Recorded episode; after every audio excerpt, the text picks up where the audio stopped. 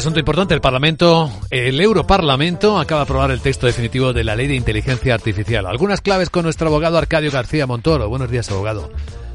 Buenos días, Vicente. ¿De qué hablamos? Pues de ese refuerzo jurídico para que los valores y los principios que rigen Europa no sean conculcados por la inteligencia artificial que avanza a pasos agigantados en todos los campos.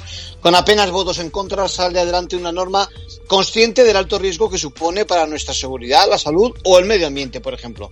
Y por cierto, en la misma línea en España también avanza, lo veíamos ayer en el Boletín Oficial del Estado, un real decreto que crea la Agencia Española de Supervisión de Inteligencia Artificial. La ley prohíbe algunas prácticas. Sí, desde la identificación biométrica en tiempo real en zonas públicas hasta modelos policiales de tipo predictivo que apoyan, que se apoyan en nuestro historial y en las experiencias previas.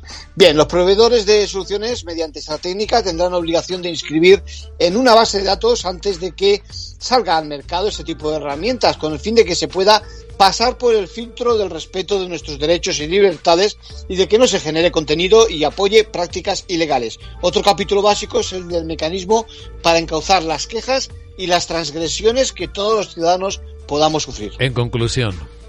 Bueno, pues Europa toma la delantera con esta ley en una materia que transformará nuestra sociedad siendo consciente de los riesgos, pero también para sacar provecho de las ventajas que nos va a proporcionar la inteligencia artificial. Gracias, abogado.